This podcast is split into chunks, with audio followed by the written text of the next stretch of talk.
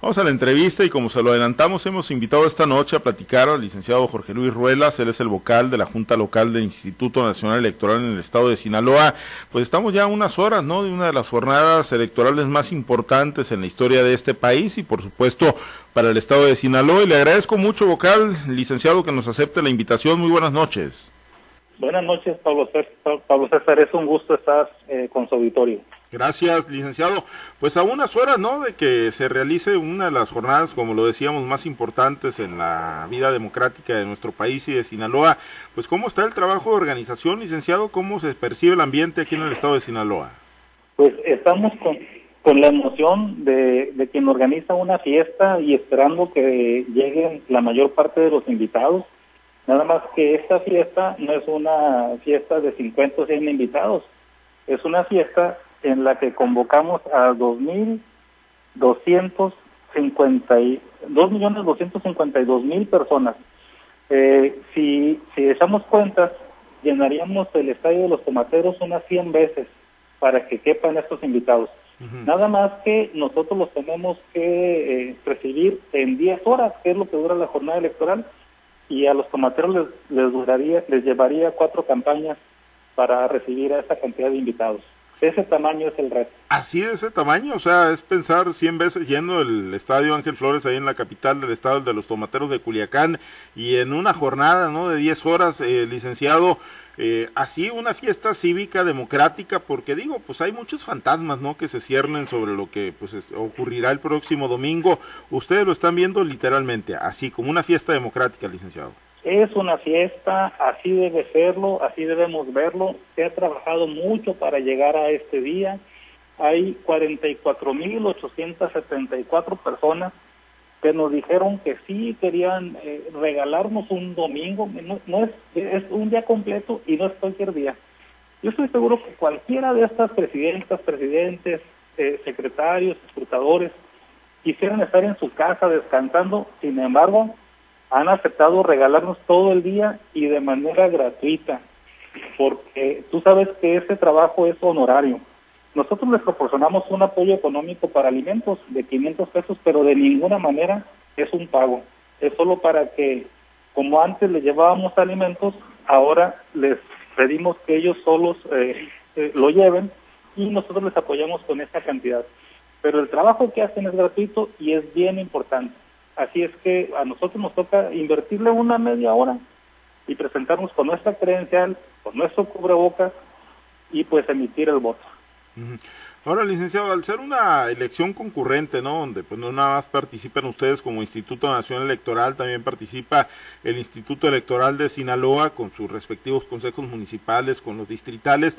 Eh, ¿Cómo se da esa concurrencia? ¿Cómo se da esa sinergia de trabajo coordinado entre los dos institutos? Mira, eh, desde 2014 que se aprobó la reforma electoral que creó el Sistema Nacional de Elecciones, se hizo una distribución de competencias. Eh, en las, bueno, Sinaloa nunca ha tenido elecciones concurrentes hasta después de esta reforma, pero en las entidades donde coincidían en la fecha de las elecciones, las locales y las federales, en ocasiones te encontrabas con que las personas para votar hacían fila en la elección en una casilla para votar por la elección federal, se cruzaban la calle y hacían otra fila para votar en otra casilla en donde se contaban los votos de las elecciones locales. Es decir, tanto el instituto local como el federal tenían que integrar una casilla y eso implicaba el doble de recursos, el doble de canceles, el doble de todo.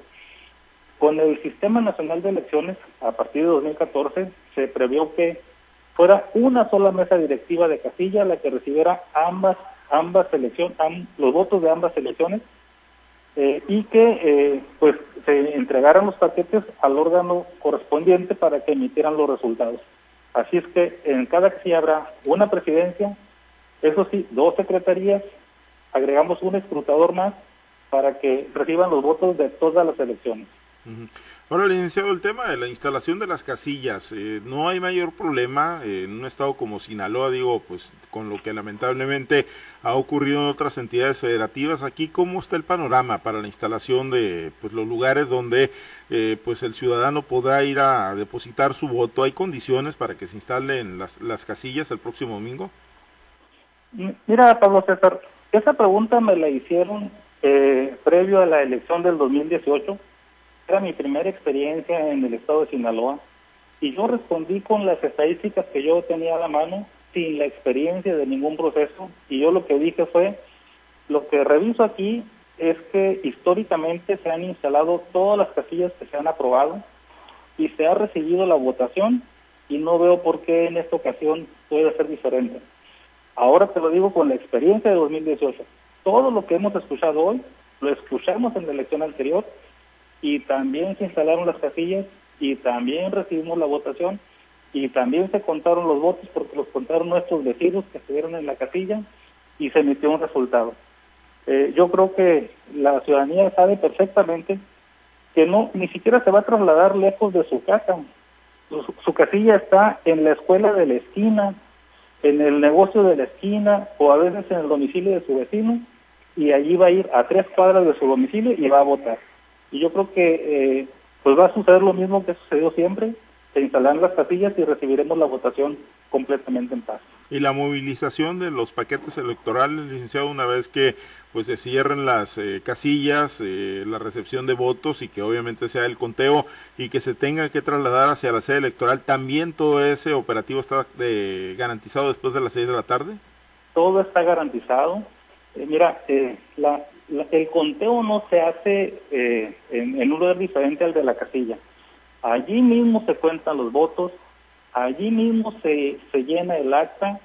Esta acta es firmada por por los eh, funcionarios de casilla y las representaciones partidistas que están observando y vigilando el proceso, reciben una copia de esa misma acta y, eh, y nuestro capacitador asistente electoral va a tomarle una fotografía allí en el lugar de la casilla, la imagen, la va a transmitir para que el programa de resultados electorales preliminares, con base en esa imagen, haga la captura y se publiquen los resultados y la copia del acta. La imagen de esa acta se va a publicar. Entonces, eh, una vez que eso sucede, se cierra el paquete y se envía sellado a los consejos digitales. En el caso de los de las casillas que están en la mancha urbana no tenemos ningún problema. Las mismas presidencias de casilla lo pueden trasladar a uno de los consejos. Eh, regularmente vamos a, a poner eh, a a recibirles los tres paquetes en un solo lugar. No queremos que nuestras presidentas y presidentes anden entregando paquetes en diversos consejos. Lo que hemos trabajado y planeado con el Instituto Electoral del Estado de Sinaloa es que en la mayor parte de los casos la presidenta o presidente entrega sus tres paquetes, el que contiene el expediente de la elección federal, el que contiene el expediente de la elección municipal y el que contiene el expediente de la elección de la gubernatura y diputación local en el mismo lugar. Y ya nosotros, las autoridades electorales, nos encargaremos de hacer los traslados a los órganos competentes para que cada quien haga su resguardo. Es decir, hemos tratado de que a la ciudadanía se le facilite lo más posible el trabajo. Y los que están en lugares alejados, como por ejemplo del Dorado, que van a moverse hasta Mazatlán, o del fuerte que van a ir a Guasave, allí contamos con la con el apoyo en seguridad de la de la Guardia Nacional y de la Policía Estatal Preventiva. O sea, se los van a traer, pues eh, los distritos que tienen superficie o eh, geográficamente están muy alejados, eh, sus extremos, se van a traer hasta la cabecera los paquetes electorales, iniciados. Exactamente, sí. En el caso de los distritos federales tenemos siete nada más y, y obviamente al haber 18 municipios, pues algunos de esos municipios tendrán que trasladarse al otro municipio donde se encuentra la sede. Las sedes federales están en, en Aume, en, en Guasave, en Salvador Alvarado, dos en Culiacán y dos en Mazatlán. Todos los demás municipios necesariamente tendrán que trasladarse sus paquetes a uno de estos municipios. Mm. Eh, ¿No hay focos de riesgo, licenciado, donde ustedes digan aquí no vamos a instalar o aquí vamos a tener una supervisión muy particular sobre los funcionarios de casilla, sobre los ciudadanos, el traslado, estas rutas? ¿No, no tiene focos de riesgo en el estado de Sinaloa? Vamos a instalar todas las casillas como siempre lo hemos hecho.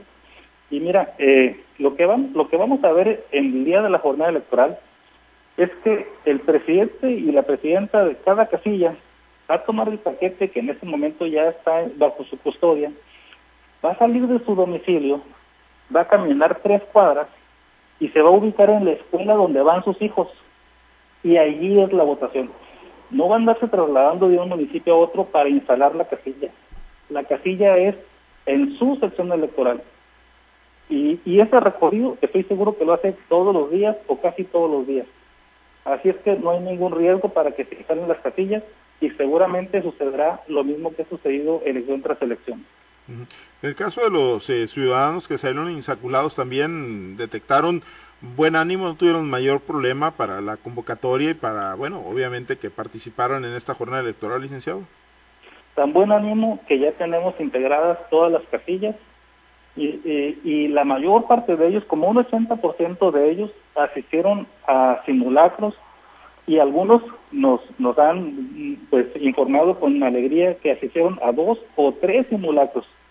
Es decir, además de haber recibido la capacitación, eh, asistieron a varias prácticas en donde pusieron, eh, precisamente ejercitaron lo que ya habían aprendido y tuvieron pues mayor contacto con el resto de los funcionarios y funcionarios.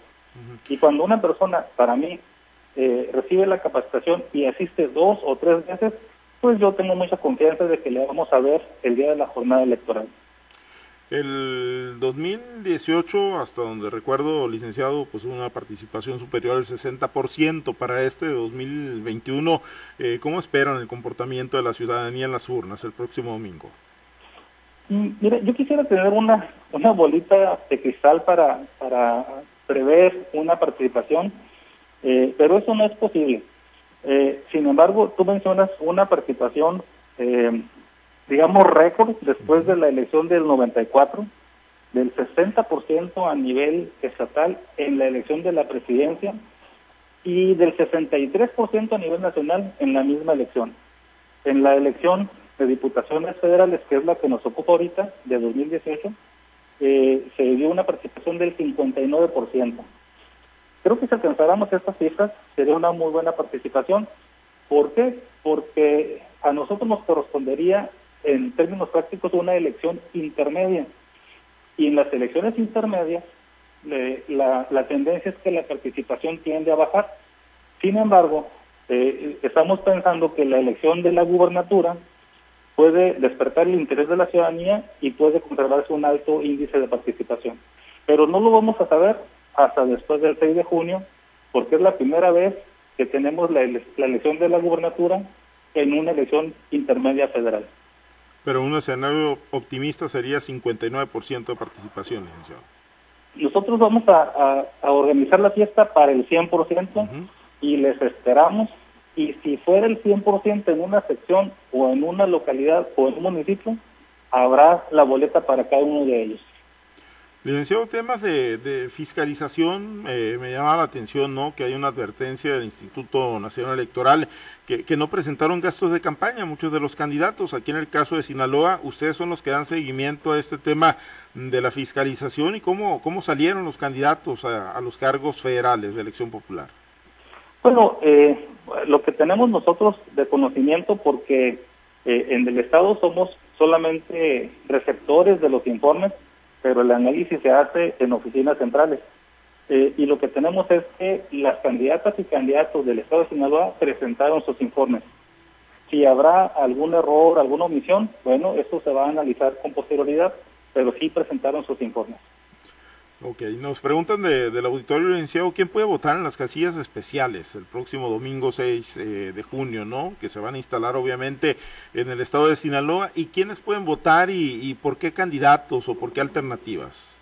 Eh, en una casilla especial puede votar una persona por los candidatos que le corresponden de acuerdo a su sección electoral.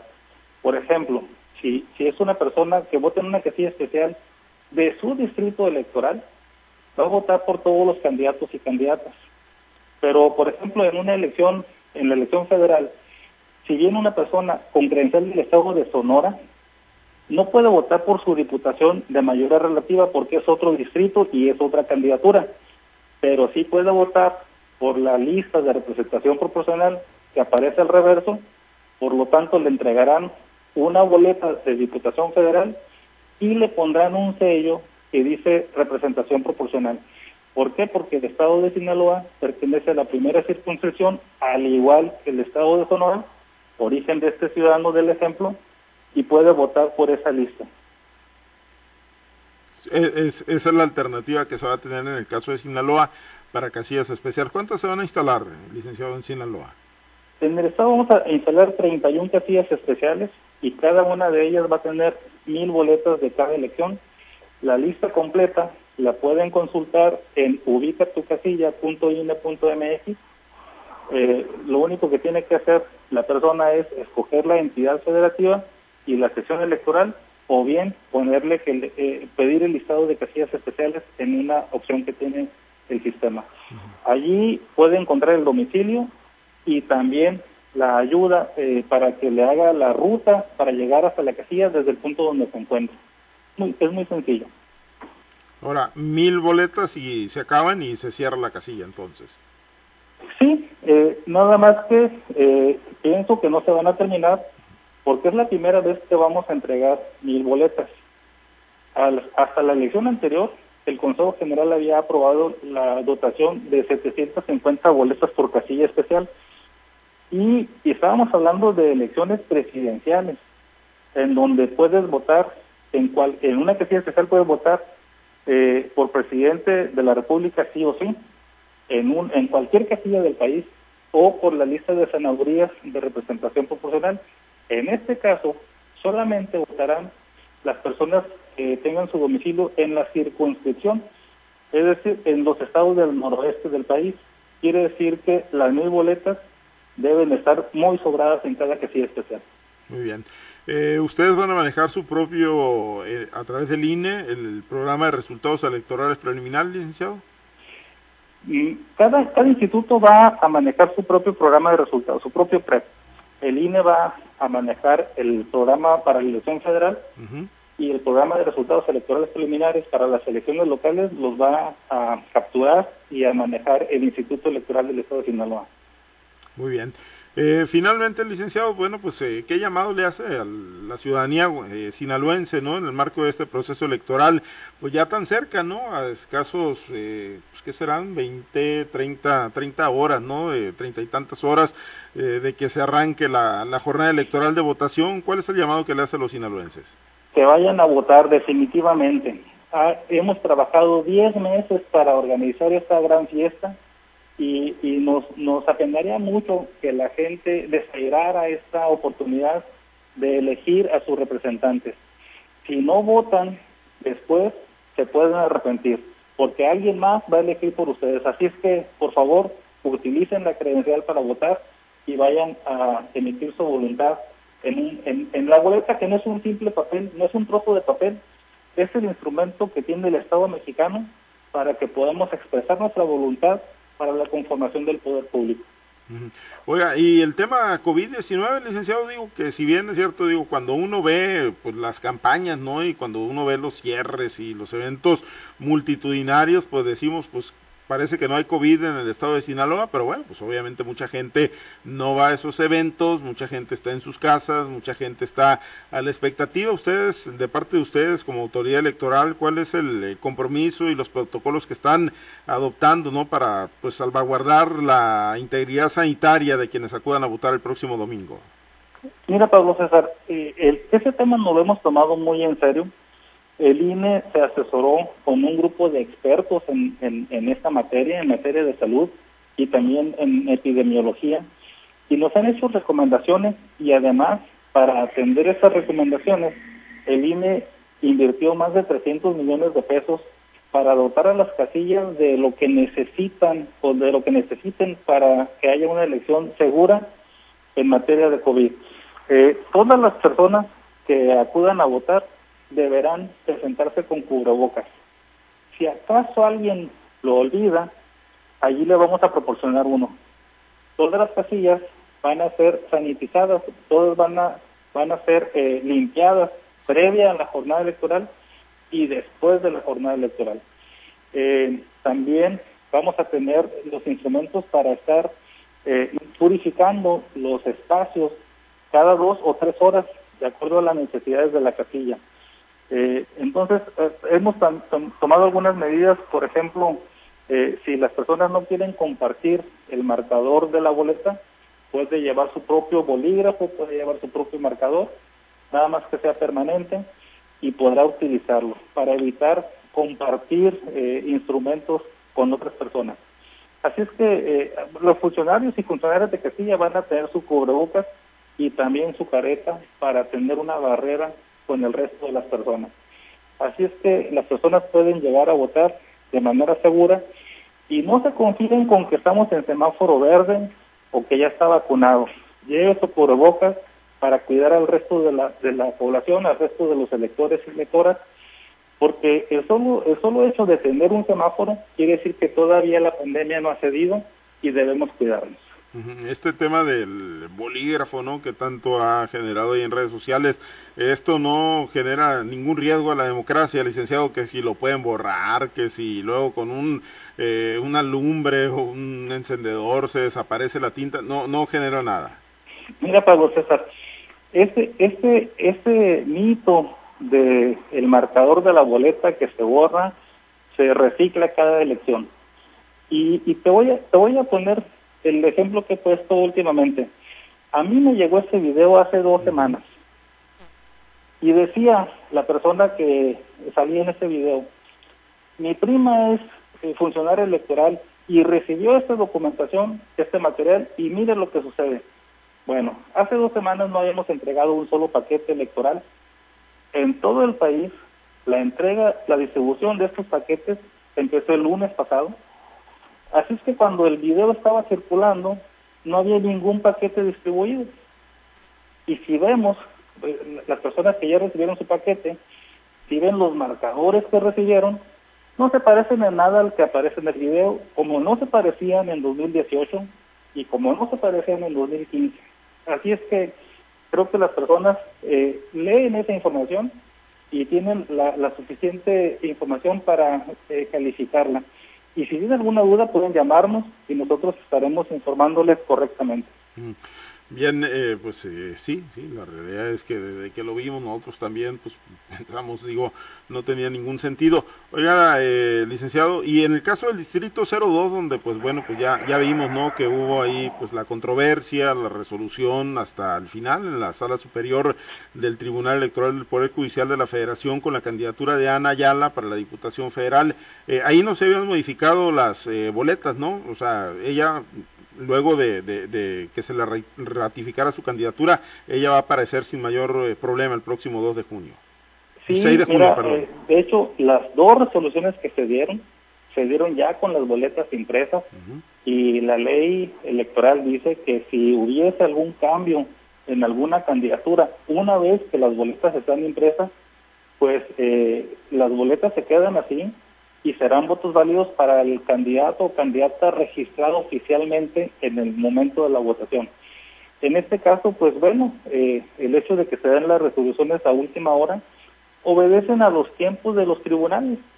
Eh, nosotros eh, hacemos la parte técnica que nos corresponde y acatamos las resoluciones de los tribunales.